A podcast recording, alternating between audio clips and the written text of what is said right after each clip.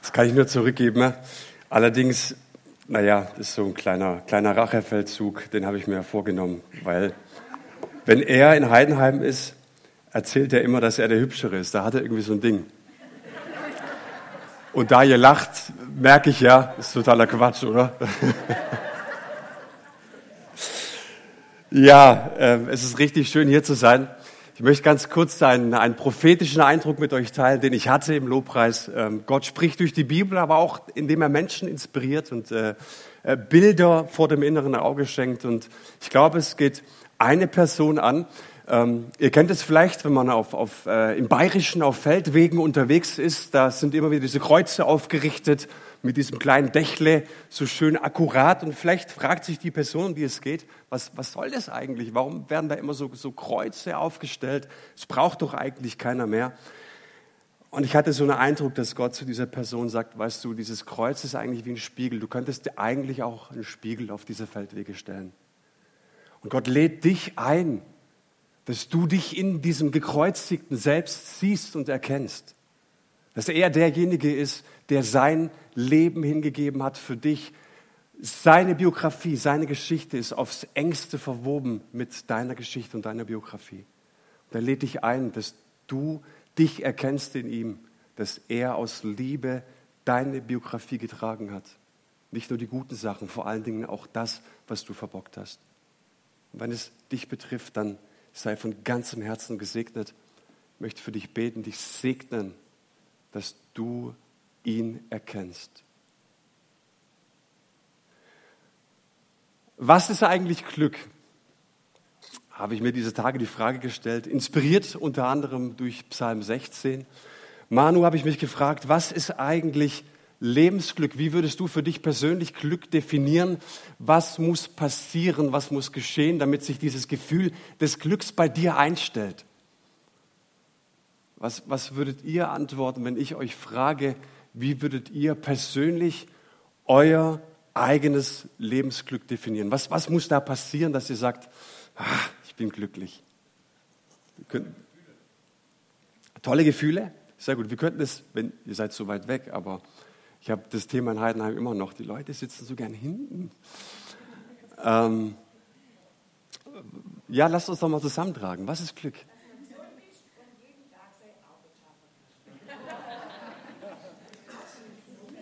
Ja, das kann ich dir nicht ausreden, wenn das für dich Glück ist. Oh, sehr schön. Mhm. Dopamin. Rede ich dir auch nicht aus. Gott zu kennen.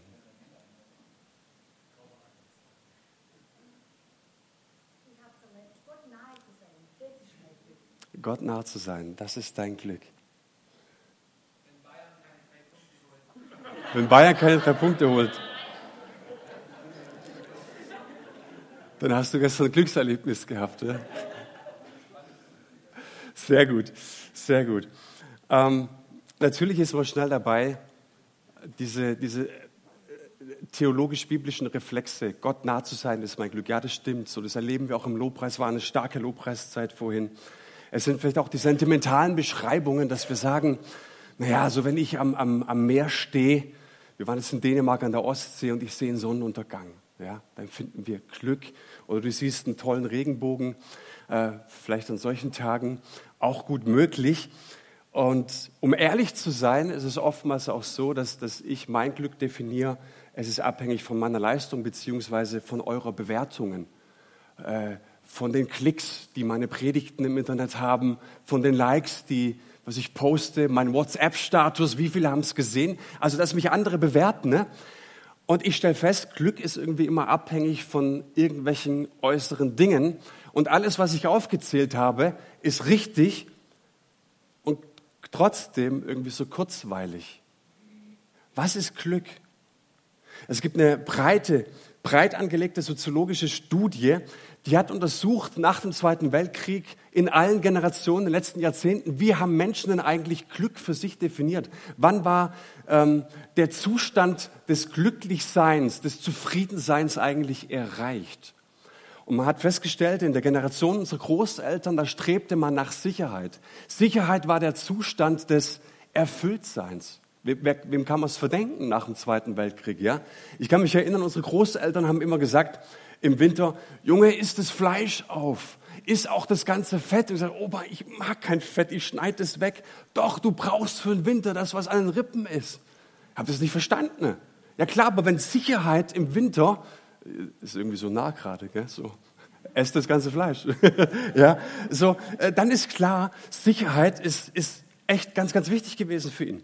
Die Generation unserer Eltern, die Babyboomer, da war Leistung der Zustand des Glücks. Schaffe, schaffe, Häusle baue. Wenn ich gesund bin, was leisten kann, dann kann ich mir aber Häusle leisten. Ah, das ist Glück. Aber weißt du, was, was die Generation heute sagt, was wir in unserer Zeit auch sagen?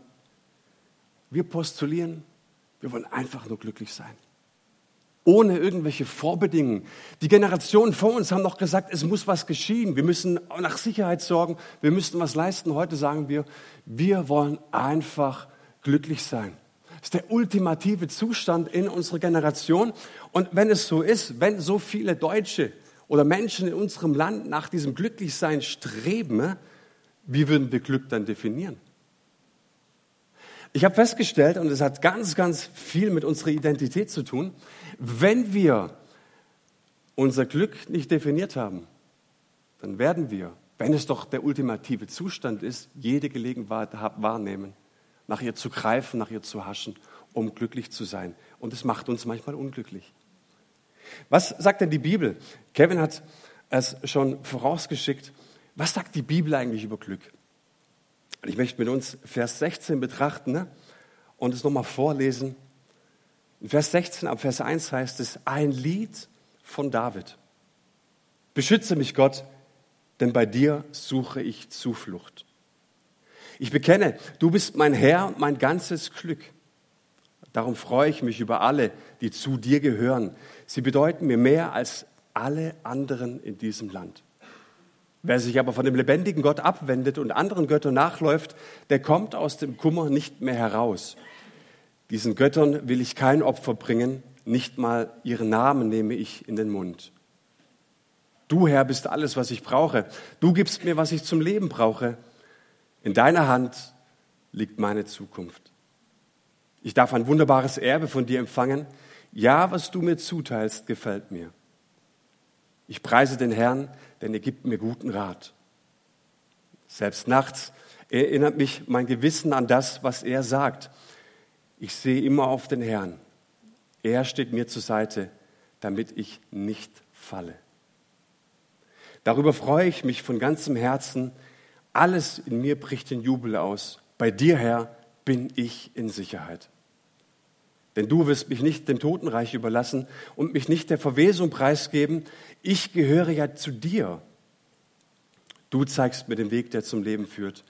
Du beschenkst mich mit Freude, denn du bist bei mir.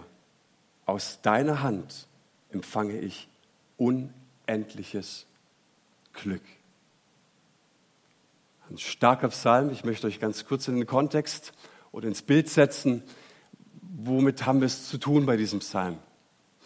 In euren Übersetzungen steht vielleicht nicht das Wort Lied Davids, sondern ein Miktam Davids. Und äh, Lied ist eigentlich eine schwache Übersetzung. Wir könnten diesen Psalm folgendermaßen übersetzen und wir könnten da Martin Luther folgen. Er sagte, es ist ein güldenes Kleinnot Davids. Was heißt Kleinnot? Das ist ein Schmuckstück. Also ein goldenes Schmuckstück. Also was wir hier vor uns haben, ich sag's mal in der Jugendsprache, das ist Platin. Ja? Wenn wir das erfassen, was hier drin steht, wenn wir das wirklich von Herzen begreifen, ne? ah, dann hast du ein goldenes Schmuckstück in der Hand. Eine andere Übersetzungsvariante ist zum Beispiel auch, ähm, wir könnten es übersetzen mit Mysterium oder Geheimnis.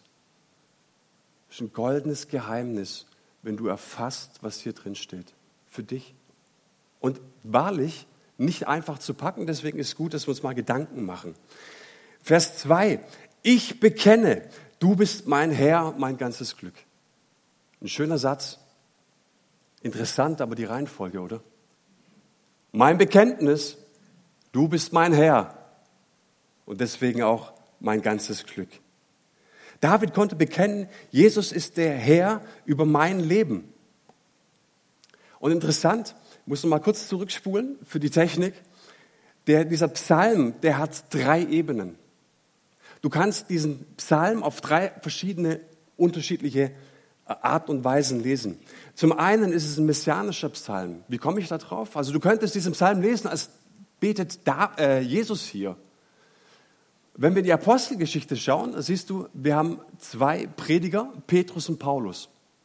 Paulus in seiner Pfingstpredigt, Apostelgeschichte 2 und ähm, Petrus natürlich und Paulus in seiner Ausführungen in Apostelgeschichte 13. Beide zitieren genau diesen Psalm 16.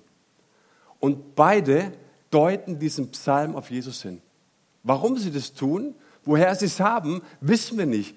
Aber es war gängig in der Urgemeinde, dieser Psalm, der ist ein messianischer Psalm.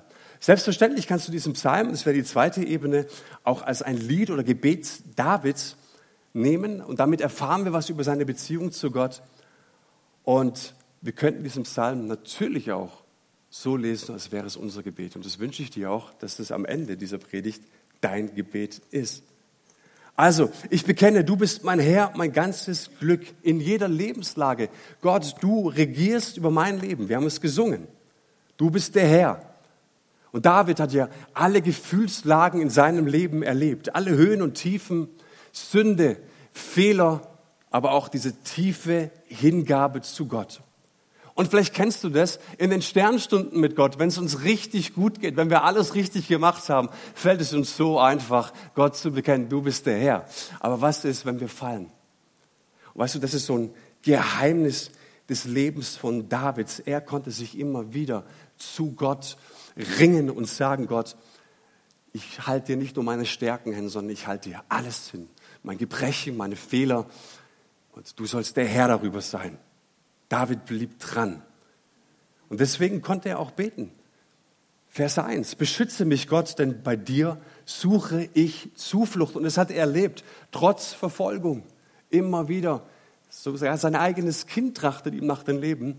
Er konnte in Gott Schutz finden, trotz seiner eigenen Unzulänglichkeiten. David hatte sich entschieden, ne? alles Gott unterstelle ich dir. Es war die Unterordnung unter die Herrschaft Gottes. Es gibt nichts Gutes, bekennt er, außer du, außer bei dir. Du bist mein ganzes Glück. Natürlich fragt er sich, was macht mich glücklich? Und dann schaust du in seine Biografie. Der Mann hat ja so ziemlich alles erreicht. Erstmal hat er alle Feinde geschlagen. Er war der Sieger schlechthin. Er hat Jerusalem zurückerobert. Jetzt regiert er in Jerusalem, er hatte Publicity, er hatte Einfluss, er hatte Macht, er hatte Geld. Würden wir so nicht Glück bezeichnen? Du bist die Karriereleiter, bist on top gegangen, es gibt nichts Höheres. Und jetzt regiert er da in Jerusalem und sagt, irgendetwas fehlt mir. Was fehlt denn jetzt noch im Zentrum meiner Macht? Was fehlt denn jetzt noch im Zentrum meines Erfolges? Gottes Gegenwart. Und so holt er die Bundeslade über Umwege nach Jerusalem. Ins Zentrum seiner Macht. Ins Zentrum seines Erfolges. Und für ihn war klar, Glück ist erst der Zustand, nach dem nichts mehr kommt. Du kannst nicht sagen, heute bin ich glücklich und morgen bin ich. Glück ist, du bist satt. Glück ist, du bist still und satt. Und jetzt hat dieser Mann war so erfolgreich, dass er gesagt hat, eins fehlt mir noch zum Sattsein. Eins fehlt mir noch, dass es nichts mehr gibt, was alles toppt. Das ist Gottes Gegenwart im Zentrum meiner Macht. Könnte ich dein Mikro haben? Mir, mir passt das Ding nicht so. Es rutscht mir immer runter. Könnt ihr das runterdrehen? Danke.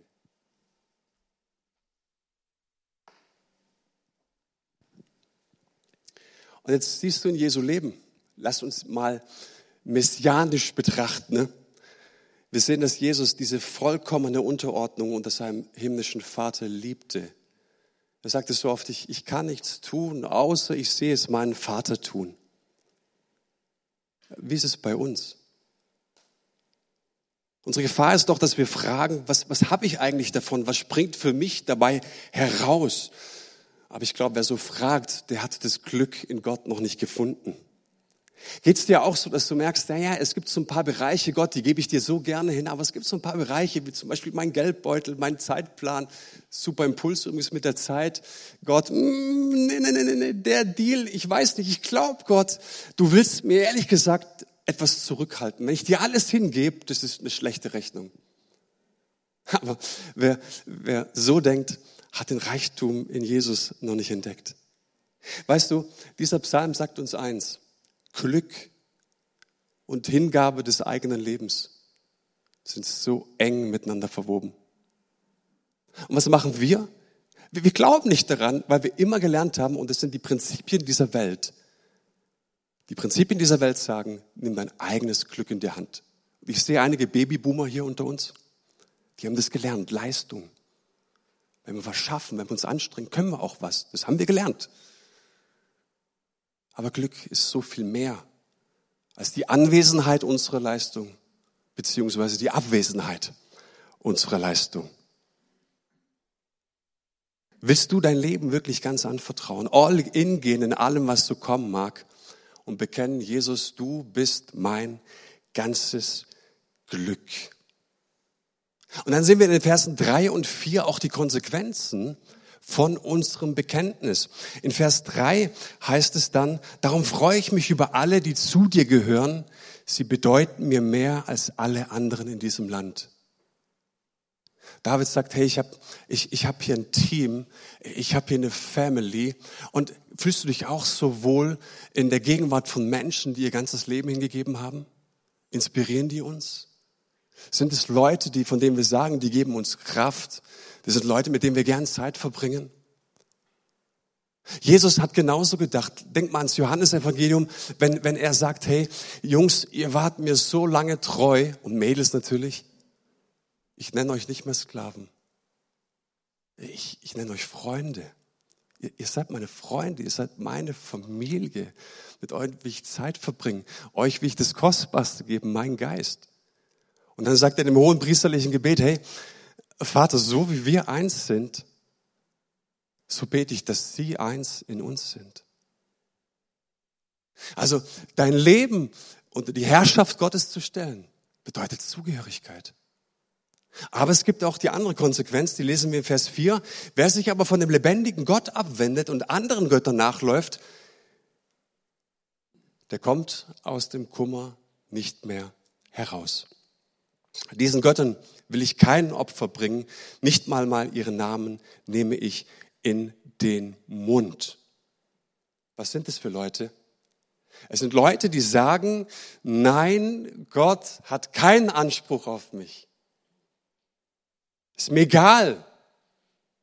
Was ist dann die Konsequenz? Na, wir wissen, Gott ist ein heiliger Gott und er wird seine Ehre mit niemandem teilen, mit gar niemandem. Und David spricht so häufig in dem Psalmen von Frevelern. Schon mal gehört dieses Wort? Die Freveler. Wer sind die Freveler? Schon mal die Frage gestellt? Ich dachte ganz lange, Freveler sind böse Leute, richtig böse Leute, so Mafia und Verbrecher. Und die gehören in die ganz, ganz tiefe, düstere Welt da draußen. Freveler finden wir nur im säkularen Bereich. Stimmt's? Nein, David fand Freveler in seiner Familie, unter seinem Volk. Er selbst sagt im Psalm 18, ich vertraute den Wegen des Herrn und ich frevelte nicht gegen Gott. Er hat sich selbst auch als, als ein Freveler wahrgenommen.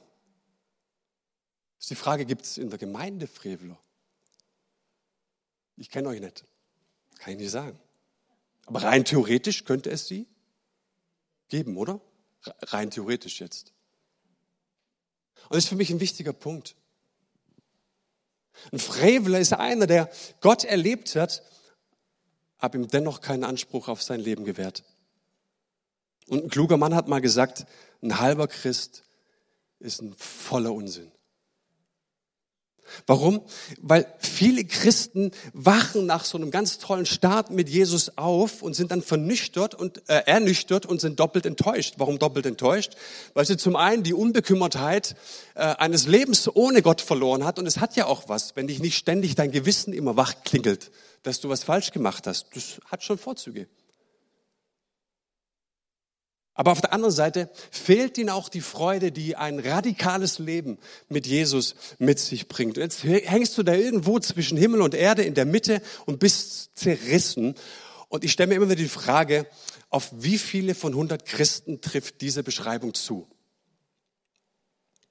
Jesus ist niemals ein böser Mann gewesen, aber er ist noch nicht vollkommen gut. Du bist zerrissen, du wirst dich völlig auf dem weltliches Leben einstellen, dafür hast du zu viel erfahren. Aber du willst auch nicht ganz all in gehen und du willst dieses radikale Leben in der Nachfolge auch nicht leben. Das ist eine Kompromissgruppe. Es gibt eine Gruppe, auch in unseren Gemeinden, die sind nicht völlig dafür, sind aber auch nicht völlig dagegen. Und deshalb sind so viele Christen traurig. Warum? Weil Jesus sagt, ich will euer ganzes Glück. Ich will euer ganzes Glück. Mein Ziel mit euch ist, dass ihr da seid und sagt, nicht, heute bin ich glücklich und morgen bin ich, sondern dass ihr still und satt seid. Und Jesus macht den Menschen unmissverständlich klar, es gibt zwei Wege. Was ist also mein Glück? Worauf setze ich auf dieser Erde, worauf setze ich meine Hoffnung. Und vielleicht gibt es Dinge oder Personen in deinem Leben, die wichtiger sind als Jesus. Ich liebe meine Familie abgrundtief. Meine Frau, meine Kinder, die, die sind mir ganz, ganz nah an meinem Herzen. Ich liebe auch ein paar Dinge. Aber die Frage ist immer wieder, habe ich das geklärt? Weil die Frage meiner Priorisierung beantwortet, was mich glücklich macht. Verse 5 und 6. Du Herr bist alles, was ich habe. Du gibst mir, was ich zum Leben brauche. In deiner Hand liegt meine Zukunft. Also A, mal die Person zu sagen, Gott, du, du allein, du als Person, du bist alles, was ich habe. Und dann auch zu erkennen, du wirst mich versorgen. Jetzt lest mal diesen, diesen Gedanken hin auf das, was uns jetzt gerade so im Herbst, im Winter zukommt. In deiner Hand. Es gibt eine Hand in diesem Universum, in der deine Zukunft liegt. Sie liegt nicht in deiner Hand. Auch nicht in meiner. Deine Zukunft liegt in Gottes Hand. Und das klar zu bekennen, weißt du, nicht nur flüchtig, sondern ein klares Bekenntnis in dieser Zeit ist doch ein unendliches Geschenk, oder nicht? Klar zu bekennen, wenn du dein Leben Jesus unterstellt hast, in deiner Hand, Herr, liegt meine Zukunft. Ich darf ein wunderbares Erbe von dir empfangen. Ja, was du mir zuteilst, gefällt mir. Und dieser Vers hat's in sich. Weil in diesem Vers steckt das Bild von der Landverteilung. Ihr erinnert euch vielleicht, das Volk Israel ist 40 Jahre durch die Wüste gewandert und dann standen sie in der Moabtalebene und durchquerten den Jordan und nahmen dann so Stück für Stück das Land ein, nachzulesen im Buch Josua. Und dann ging es irgendwann mal an die Landverteilung. Die zwölf Stämme, die erhielten sozusagen ihr Los oder die zogen ihr Los. Und dann gab es tolles, fruchtbares Land, vielleicht direkt am Jordan. Und dann gab es vielleicht auch in der Steppe oder im Bergland Land, was nicht so optimal war. Landwirtschaft und so weiter. Gezogen per Losverfahren. Und man nimmt es halt so hin, selbst wenn es das verheißene Land ist. Gott, wir nehmen, was wir kriegen. Gehen nach Hause und bruddeln ein bisschen. Warum gebraucht David dieses Bild? Der war doch da gar nicht dabei. Jetzt schaust du in das Leben von David und siehst natürlich viel Erfolg, aber auch so viele Brüche, Enttäuschungen, zerbrochene Beziehungen, Verluste. Eine gebrochene Biografie, mit der Biografie kannst du nicht angeben. Und dennoch konnte er sagen, dass das Los, welches ihm zufiel, gut für ihn war.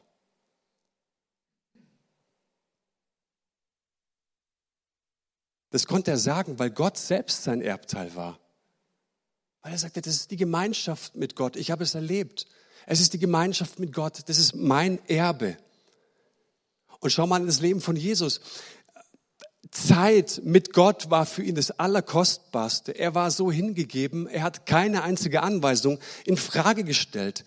Jesus wollte zu keinem Zeitpunkt in seinem irdischen Leben, und darüber predigen wir nie, er hat nie etwas für sich beansprucht. Stimmt es?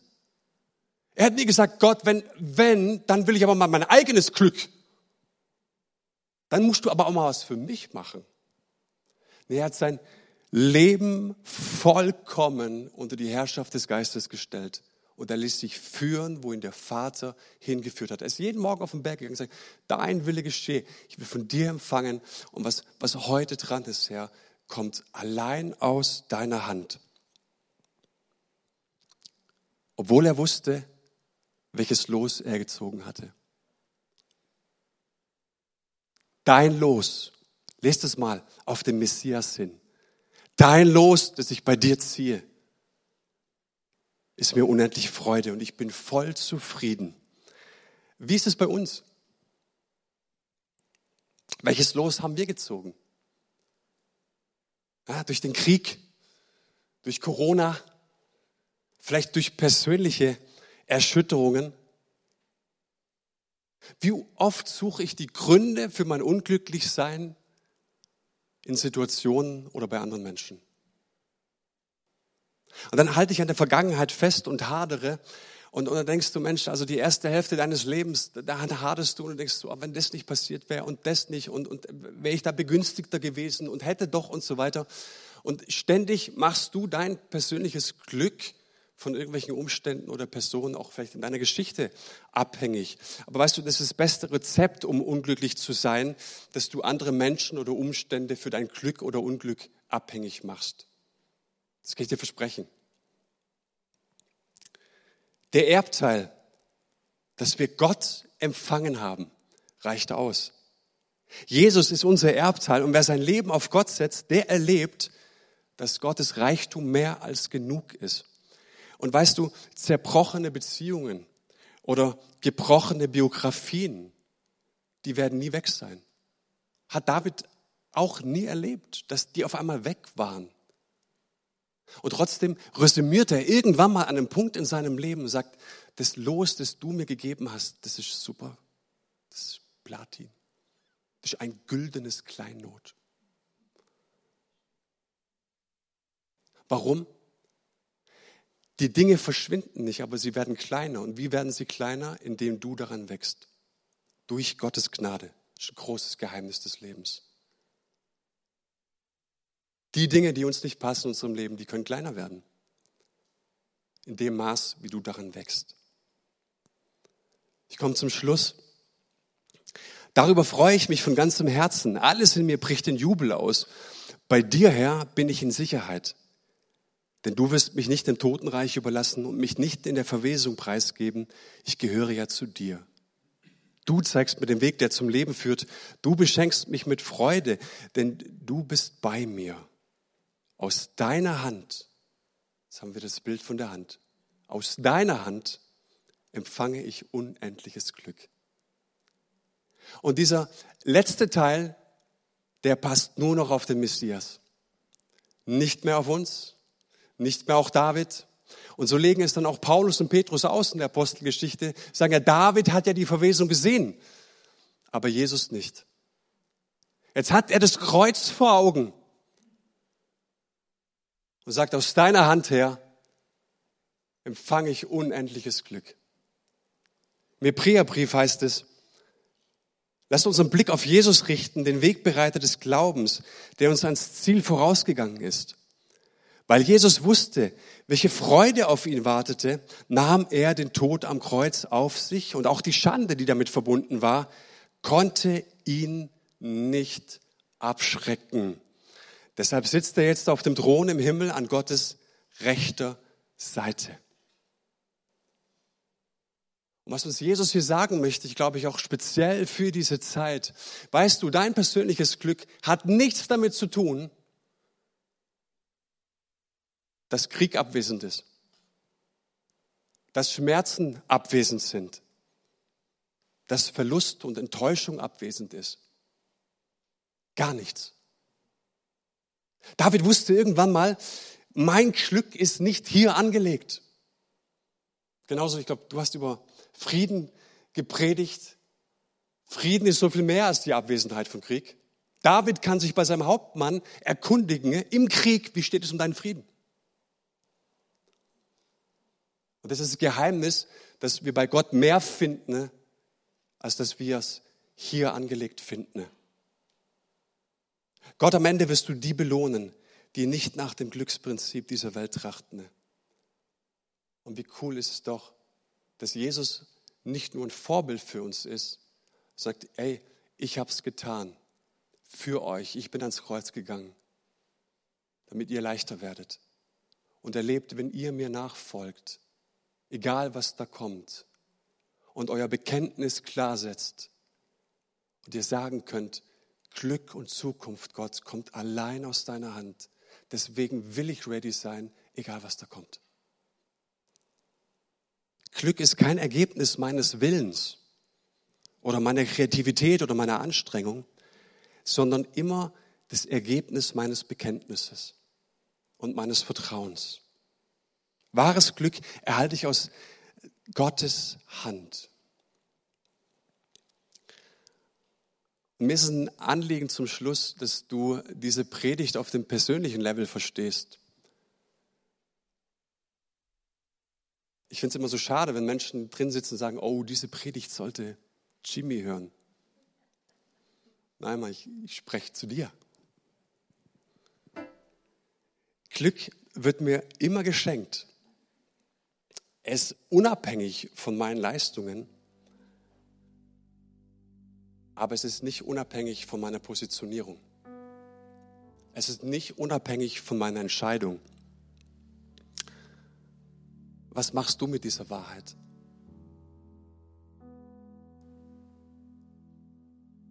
Und mein Wunsch ist es, echt in diese Zeit Menschen einzuladen, natürlich mich selbst in die Pflicht zu nehmen in allererster Linie um mal mit diesen frommen Floskeln aufzuhören. Ich frage doch nicht, was du auswendig gelernt hast. Gott nah zu sein ist dein Glück. Ja, top, super Antwort. Aber nach was strebst du wirklich? Was macht dich gerade unruhig? Dass die Ressourcen schmelzen? Ja, mich auch. Aber wie oft habe ich mich in den letzten Tagen immer wieder erwischt und deswegen bin ich gar nicht so undankbar, wie tief meine Gebete werden. Darüber erstaunt zu sein, dass sich dieser Schöpfer des Himmels und Universums nicht als General vorgestellt hat, sondern als Vater im Himmel. Und wenn wir nach seinem Reich trachten, wird er uns alles andere schenken. Wenn wir uns klar positionieren in dieser Zeit, positioniert er sich klar zu uns. Er wird versorgen. Und ich lade dich ein, dass wenn der Heilige Geist vielleicht in dieser Predigt gesprochen hat, sie nicht als moralisch zu betrachten, sondern ich glaube, dass Gott in diesen Momenten liebevoll mit dir ins Gespräch kommen möchte, heute Nachmittag liebevoll mit dir ins Gespräch kommen möchte, hey, was dich hindert, all in zu gehen? Was hindert dich? Unvergebenheit, Geiz, andere Pläne, Vielleicht bist du wütend, sauer auf Gott. Vielleicht haderst du mit ihm.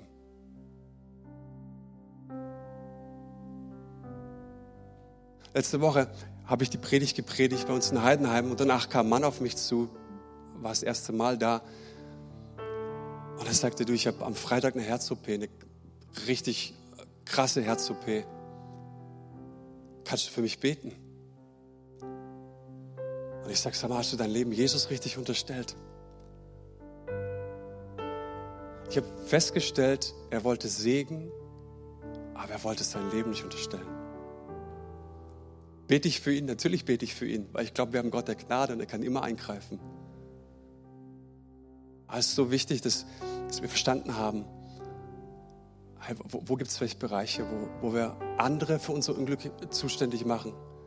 Situationen, Begebenheiten. Ich glaube, das ist auch eine Form von Unglauben, was zwischen uns und Gott steht. Und Heiliger Geist, ich danke dir, dass du es bist, der das Wort lebendig macht in unseren Herzen und dass du sprichst, dass du der einzig wahre Gott bist und dass du die besten Absichten und Gedanken für unser Leben hast. Ich bitte dich, dass du mit uns ins Gespräch kommst. Das, was dir wichtig ist, da, wo wir Dinge zurückhalten, weil dein Ziel ist unser Glück, das wir nur bei dir finden. Du bist das Erbteil. Und Gott, was ich, was ich bete und damit segne ich diese Gemeinde, dass wir an Punkte in unserem Leben kommen und sagen, hey, das Los, das wir gezogen haben, ist so gut, Gott. Unabhängig von dem, was geschehen ist. Unser Bekenntnis ist, du bist unser Herr. In Jesu Namen. Amen. Amen.